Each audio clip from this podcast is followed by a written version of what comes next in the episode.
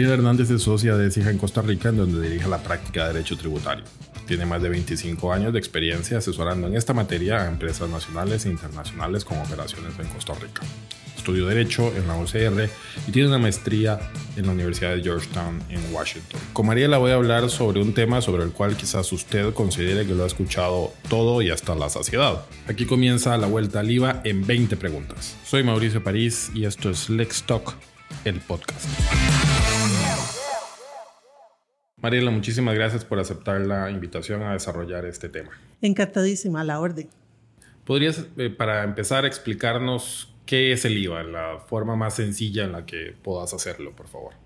El IVA es un nuevo impuesto que entró a regir en Costa Rica hace pocos días, a principios del mes de julio de este año, que sustituye el impuesto anterior, que se llamaba el impuesto general sobre las ventas, y este nuevo impuesto se llama impuesto al valor agregado y es un poco distinto a lo que teníamos antes.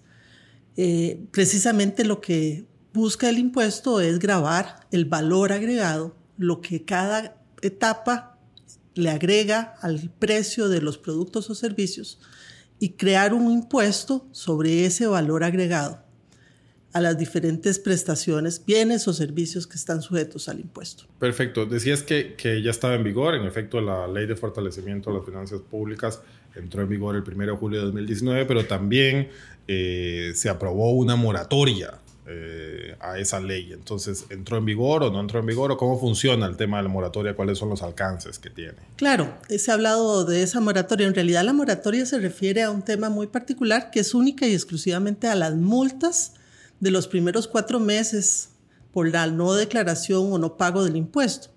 En realidad es una moratoria muy, de muy escaso alcance porque solo se refiere a las multas. Por lo general, las multas que se generan en este tipo de impuestos son por no declaración o por no pago. Eh, es muy probable que la Administración Tributaria, la Dirección General de Tributación, no empiece a aplicar estas multas inmediatamente, porque al ser un impuesto nuevo, hay mucha gente que no lo va a manejar desde el principio bien y entonces van a generar muchas disconformidades, muchas irregularidades. Entonces es probable que la administración tenga que ser bastante tolerante y no va a empezar a aplicar las multas inmediatamente por la cantidad de cambios que el impuesto implica. Entonces en realidad el efecto que tiene esa moratoria es muy reducido porque solo se refiere a las multas de los primeros cuatro meses. Y en realidad la ley este, tiene tantos cambios que es de esperar que el periodo de ajuste de todos los contribuyentes sea tan largo que la misma administración tenga un proceso de aprendizaje prolongado y en realidad por eso la moratoria no tiene un efecto directo, real, palpable para, para los contribuyentes. Pero esa moratoria entonces es con respecto a la aplicación de multas derivadas de la no declaración, por ejemplo, y no eh, que no se tiene que pagar el impuesto durante los primeros tres meses. Tal vez haya una aclaración particular. Eh, la primera declaración del impuesto de valor agregado, el valor agregado va a ser a partir del 15 de agosto, porque el impuesto entró a regir a partir del 1 de julio y el impuesto se declara mensualmente en los primeros 15 días del mes siguiente. Eso significa que la primera declaración va a, tener, va a tenerse que presentar el 15 de agosto más tardar. La ley dio un transitorio y dijo, eh, el primer mes mm, van a poder dejar de pagarme. O sea, los contribuyentes pueden no pagar. Siempre tienen que declarar, pero pueden no pagar y acumular el pago para hasta tres meses más. Entonces, en realidad, eh, el primer mes ya está exento.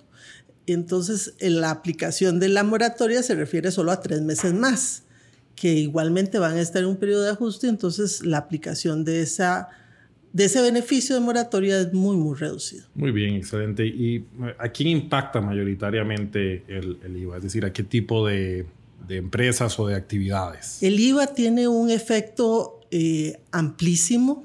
Precisamente uno de los cambios más importantes fue la expansión del impuesto, la extensión del impuesto a una variedad de servicios que antes no estaban sujetos a impuesto. Entonces, el impacto fundamental es a todos los consumidores de servicios en el país. Nuestro país se ha convertido en un país de servicios en los últimos 20, 30 años.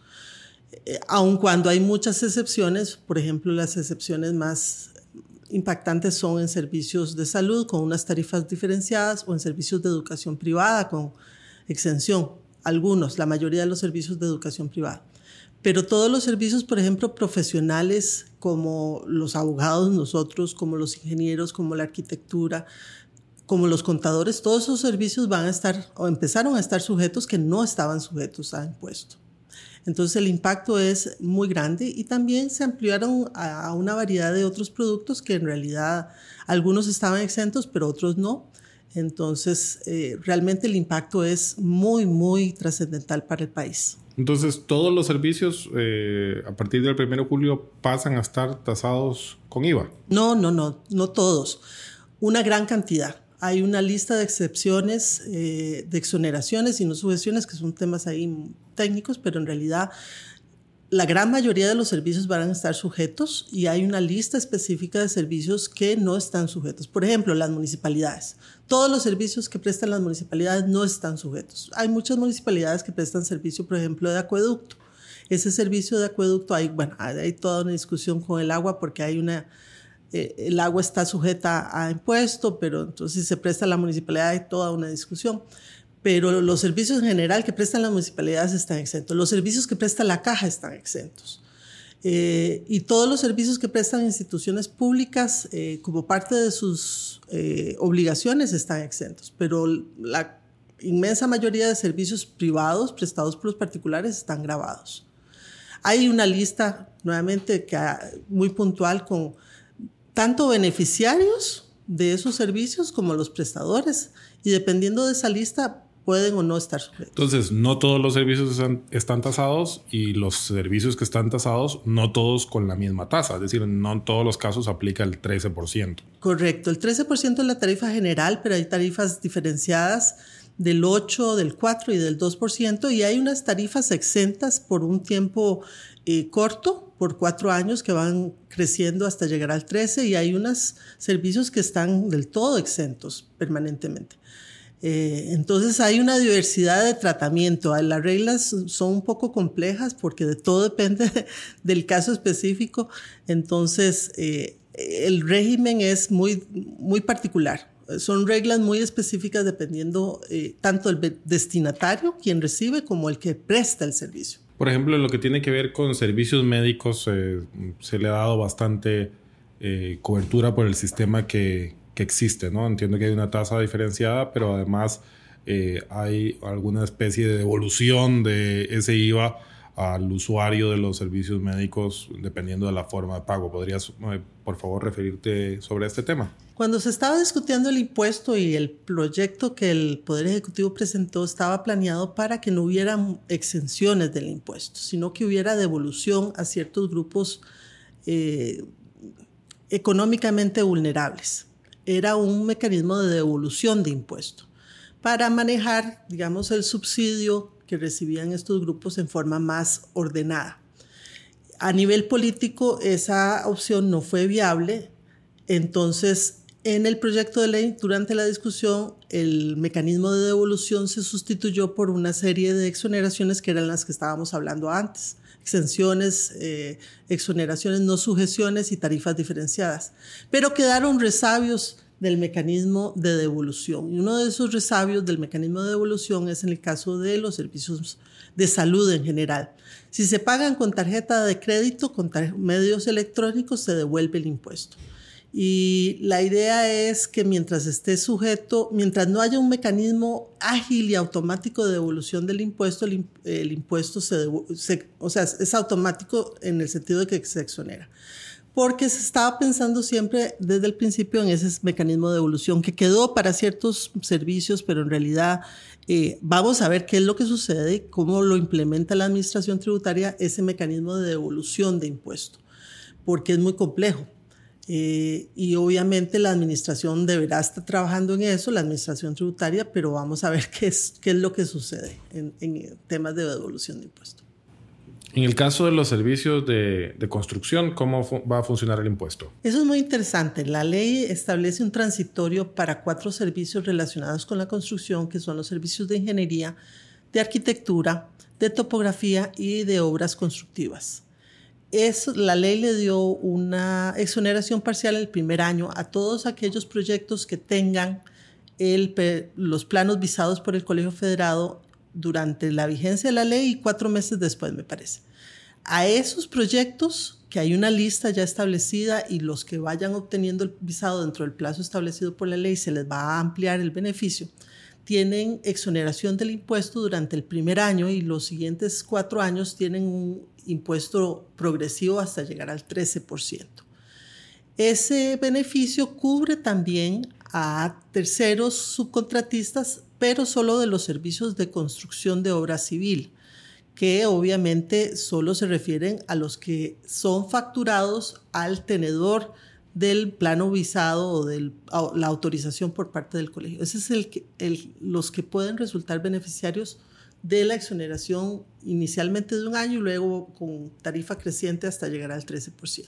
También sobre las cuotas condominales eh, se, ha dado una, una, discusión interesante. ¿Están grabadas o no están grabadas las cuotas de los condominios? Ahí hay que hacer una distinción. Depende del tipo de condominio y de lo que hace el condominio. Por lo general los condominios lo que hacen es distribuir nada más gastos comunes los gastos de las áreas comunes, el agua de la piscina si el condominio tiene una piscina, o eh, los gastos de la seguridad que se subcontrata a una compañía de seguridad y se distribuyen entre todos los condominios. Si eso es lo único que hace un condominio, el condominio no realiza ninguna actividad lucrativa, por lo tanto, entonces no hay impuesto de valor agregado porque no hay precisamente valor agregado, simplemente hay la distribución de un gasto común. Hay otros condominios, sin embargo, y, perdón, y en ese caso no se genera IVA. Hay algunos condominios que generan también actividades por sí mismos. Por ejemplo, en las áreas comunes a veces alquilan la piscina para fiestas o algunos condominios que son centros comerciales que tienen en las áreas comunes kioscos que alquilan. Esos condominios tienen un valor agregado porque realizan una actividad adicional a la simple distribución de gastos comunes. En esos casos se genera IVA respecto de esos eh, adicionales, servicios adicionales que se están prestando por parte de un condominio. Por lo general, los condominios que solo distribuyen gastos entre sus condominios no tienen IVA. ¿Y la tasa de IVA aplicable en ese caso sería la ordinaria, el 13%? Sí, siempre la 13%, sí, claro. ¿Y qué, qué, sucede, por ejemplo, también muchas personas eh, utilizan el contrato de leasing como mecanismo de financiación de la adquisición de su vehículo o de empresas, algunos otros eh, bienes? Eh, el IVA también se aplica a los contratos de leasing? Ese tema es interesantísimo porque precisamente la ley tiene una contradicción en ese tema y en otros muchos. Eh, hay una norma de la ley que dice que los leasing eh, financieros, los arrendamientos financieros y los arrendamientos financieros operativos en función financiera, que son financieros, al final tipos de préstamos, están exentos. Pero hay otras normas en la ley que regulan el hecho generador, que regulan la base imponible de esas operaciones. Entonces, en ese tema, como en otros muchos, la ley tiene contradicciones. En mi opinión, esas operaciones están exentas porque están incluidas claramente en el artículo que los menciona como transacciones exentas. El reglamento, sin embargo, que es un acto de la administración, del Poder Ejecutivo, un decreto, eh, no los menciona como servicios exentos, pero en mi opinión el tema es muy debatible porque la ley expresamente los menciona como exentos. Entonces, ese es mi criterio. Hay muchas otras contradicciones en la ley eh, similares que crean confusión y van a ser eventualmente los tribunales los que establezcan los criterios de, interpretación en esos casos de contradicción, pero la ley es en ese caso específicamente del ICI donde tiene una clara contradicción. Muchas empresas y también profesionales independientes adquieren eh, bienes y servicios en el extranjero, ¿no? Por ejemplo, eh, licencias de internet o licencias de software o en general eh, bienes que pueden ser eventualmente equipos o servicios que se, que se prestan. ¿Qué pasa en estos casos? ¿Están grabados o no? Es uno de los temas importantes que la reforma introduce eh, un cambio bastante radical en la regulación del impuesto porque los graba. Los servicios eh, contratados al exterior de proveedores internacionales que adquiera un contribuyente local, eso sí, tiene que ser contribuyente, no es cualquiera, sino tiene que ser un contribuyente del impuesto, así como los bienes intangibles provistos por eh, extranjeros están sujetos a IVA. Eso significa que la empresa que adquiere un servicio del exterior tiene que pagar, declarar el IVA por esa contratación del proveedor extranjero. Igualmente, si contrata un, eh, un bien intangible como una licencia de software, esos servicios de los cambios importantes que introduce la ley es grabar ese tipo de, de prestación del extranjero en Costa Rica. Obviamente luego va a generar el crédito fiscal, pero ese es otro tema. Es decir, entonces los contribuyentes eh, del IVA van a tener que declarar y pagar este impuesto sobre esos eh, bienes o servicios, aun y cuando el proveedor que está ubicado en el extranjero no se los incluya en la factura. Así es, es uno de los cambios importantes que establece la ley. En esos casos, quien declara el impuesto es el comprador. Por lo general, en casi todo el régimen es el vendedor el que declara el impuesto. Esa es una de las excepciones en que el propio comprador local, cuyo proveedor no, no, le cobró el impuesto porque no está en Costa Rica, no lo va a poder cobrar, este, pero el propio comprador es el que tiene que declarar el impuesto. Y el beneficio que el comprador tiene eventualmente será recuperar ese IVA como un crédito fiscal cuando haga sus declaraciones. Así es, eso es precisamente una de las características del impuesto del valor agregado y es que únicamente graba lo que se agrega en cada etapa de comercialización, por eso se llama impuesto al valor agregado. Y eso se recupera mediante el crédito fiscal, o sea, el derecho que tiene el contribuyente de aplicar el impuesto pagado en las etapas anteriores contra el débito, o sea, el impuesto generado con sus ventas. Eh, es las características de un impuesto que permite esa recuperación a través de las compras. Yo solo pago el impuesto respecto de lo que aumento en el valor, del valor agregado, de ahí el nombre. Eh, ahora bien, las empresas eh, que cada día son más, por suerte, que operan en zona franca en Costa Rica, eh, van a tener que pagar el IVA sobre los, los bienes eh, que adquieren, los servicios que adquieren o también sobre los que prestan? En general, las empresas de zona franca y todos los exportadores están exentos de IVA. Así era también con el impuesto anterior. En general, los países no graban con un impuesto local sus exportaciones porque pierden competitividad. Entonces, la ley mantuvo ese mismo régimen eh, que es expansivo, no solamente al exportador directo, sino a todos los proveedores de los exportadores los beneficia. Pueden obtener una exoneración del IVA de todas las compras que hagan en la cadena hacia atrás. Todos los proveedores de exportadores, incluyendo las zonas francas, están con ese beneficio, directos o indirectos, eh, están exentos de IVA. Quisiera que habláramos ahora en general del tema de las, de las exenciones, que pese a la importancia que me parece a mí que puede tener eh, en esta nueva legislación, no ha sido, al igual que otros temas, pacífico. Incluso eh, ha tenido gran cobertura mediática el tema de que hasta la Procuraduría General de la República ha tenido que intervenir en, este, en esta discusión. Si puedes, por favor, eh, hablarnos un poco sobre este tema. Sí, el tema es muy interesante porque precisamente eh, la Procuraduría dijo que el tema no está claro, que en realidad lo que hizo el legislador fue simplemente modificar la anterior ley, pero no la dejó sin efecto, no la derogó, sino que la modificó. Entonces el argumento es que si no la modificó y no la derogó expresamente, se mantienen las exenciones que la anterior ley se habían concedido. Eh, en realidad lo que dijo la Procuraduría es que el tema no está claro, en que se requiere una interpretación auténtica, es decir, que la Asamblea Legislativa diga expresamente si se derogaron o no las exenciones dadas por anteriores leyes. Hay un principio general que está contenido en el Código Tributario que dice que las exenciones posteriores no se no, no, o sea, si una ley deroga unas exenciones, no reviven las exenciones otorgadas previamente. Eh, un poco el sentido es, eh, si una nueva ley con un nuevo impuesto, eso no significa que el nuevo impuesto se, se revive eh, lo que el anterior impuesto dio.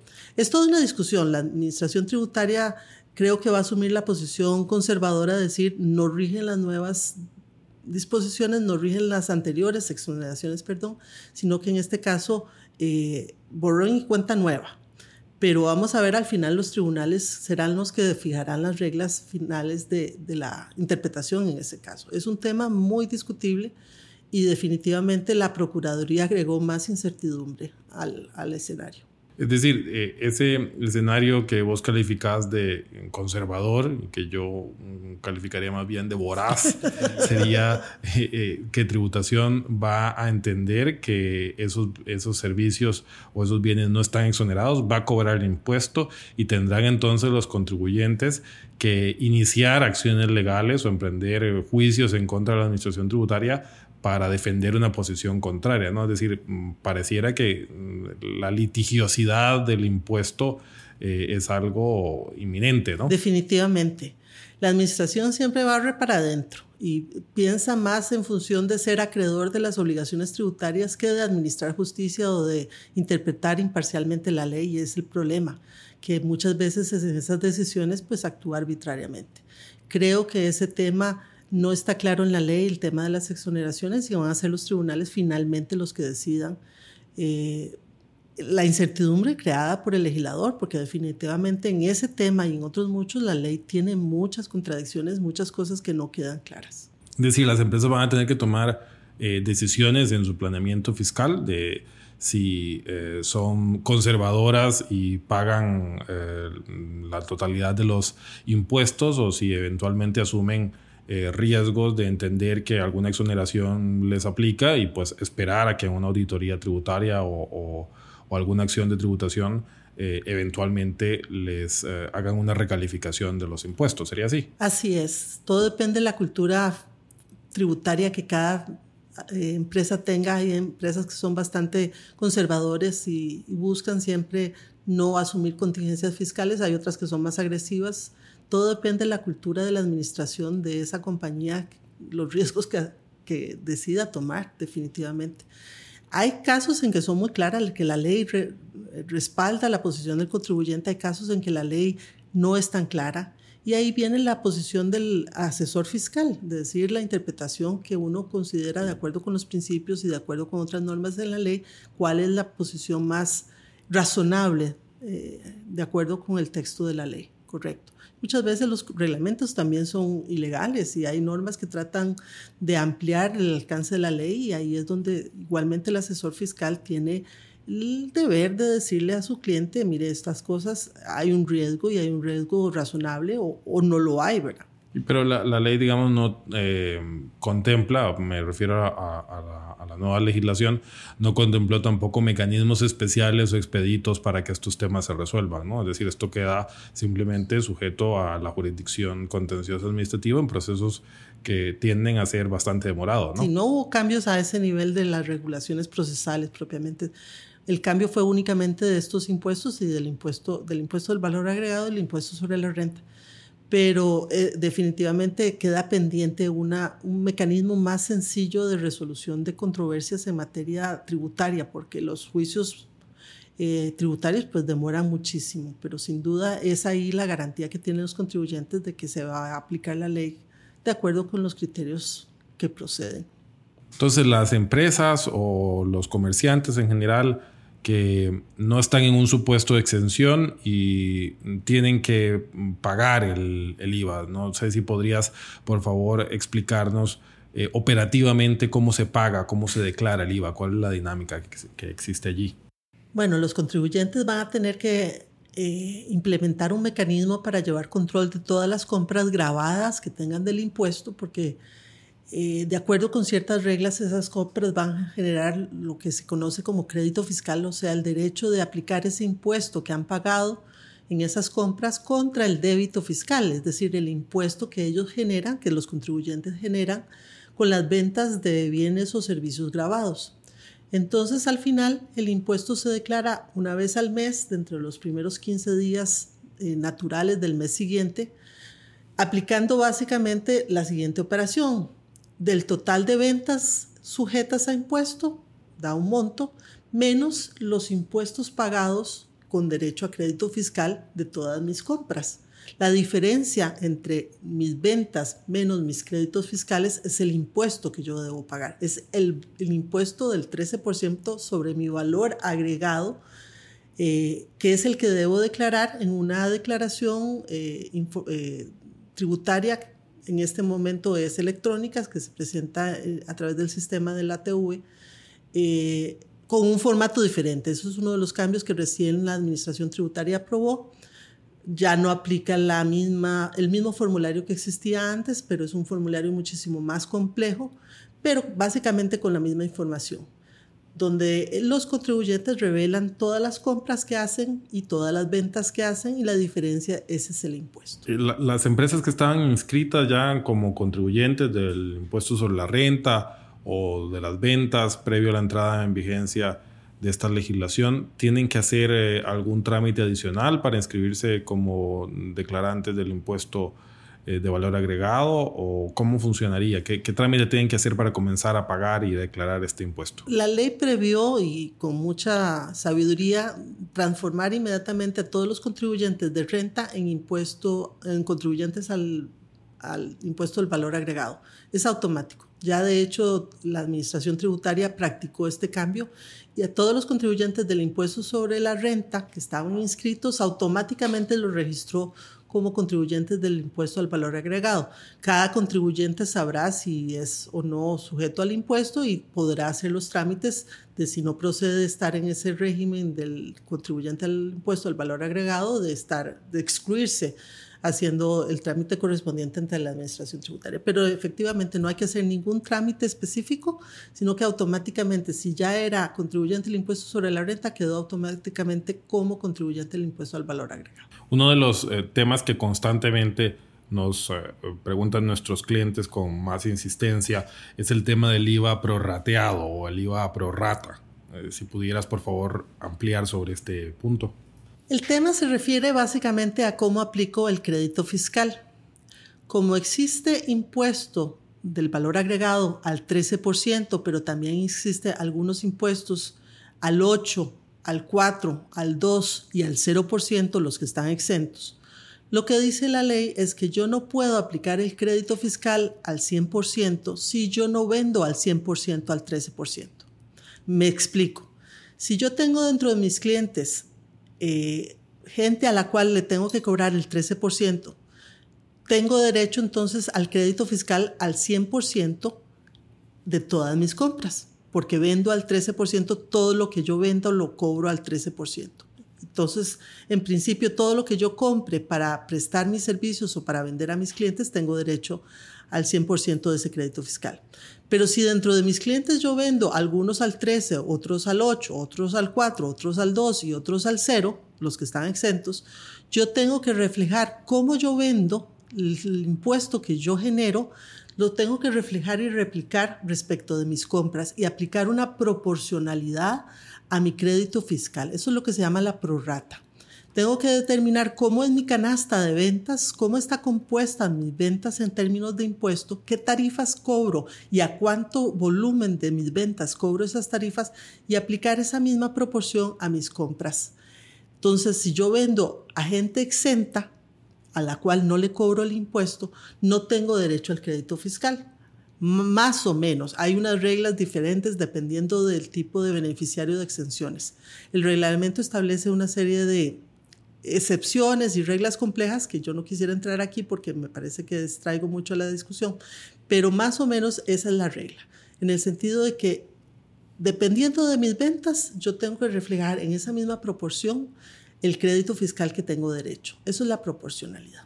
Es decir, entonces, si del 100% de mis clientes, la mitad eh, de ellos están exentos, por ejemplo, son empresas de zona franca, y la otra mitad no están exentos, entonces, eh, yo no voy a pedir un crédito fiscal por el 13%, sino simplemente lo que me deduciré del IVA es el 6.5. Correcto, el porcentaje equivalente a mis compras por la mitad de lo que yo pagué.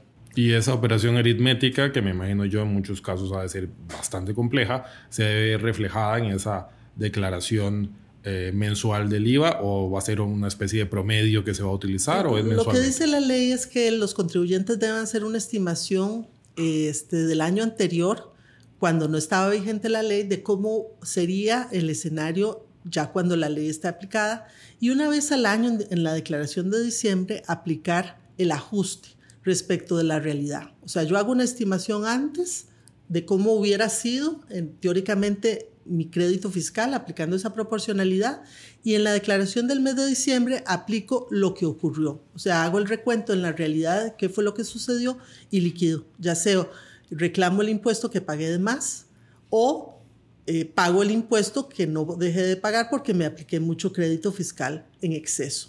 En la declaración del mes de diciembre eso va a estar, eh, se va a, hacer efectivo. Los contribuyentes van a tener que ejecutar esa liquidación de la proporcionalidad estimada versus la, proporcionalidad real del año.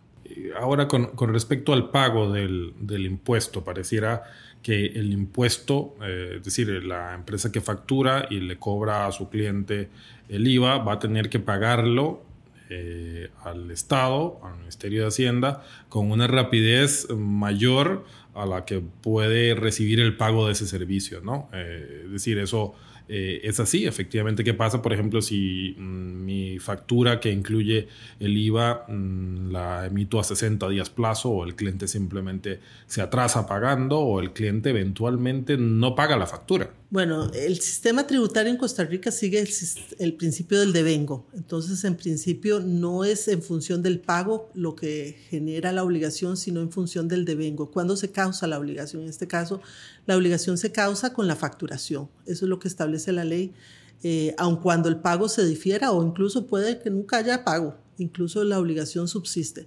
Hay mecanismos de devolución de impuestos en esos casos excepcionales, cuando hay pérdidas, etcétera, pero en principio el impuesto se causa con el devengo, o sea, con la facturación, independientemente de que el pago esté eh, sujeto a muchas condiciones posteriores. En consecuencia, eh, el, tema del IVA va a tener una incidencia directa y que podría ser significativa en el flujo de caja que pueden tener muchas empresas, ¿no? Definitivamente, todos los contribuyentes van a tener que tener esa variable presente porque es una obligación que se va a causar todos los meses en los primeros 15 días del mes siguiente a las ventas y que va a repercutir necesariamente en el flujo de caja porque son ingresos que van a tener que reportarse al fisco y pagarse dentro de esos 15 días con la declaración, correcto. Precisamente derivado de esto, escuchaba el otro día a una persona decir que la solución a este tema y al problema del cash flow se iba a ver eh, en un aumento de, los precios en un 13%. ¿no? Muchas empresas que dicen, bueno, la solución a esto va a ser yo aumento el precio de mis bienes o de mis servicios eventualmente, especialmente en el caso de los servicios, ¿no? que es usualmente los que están más sujetos a, una diferencia entre el momento de la factura y el momento del pago,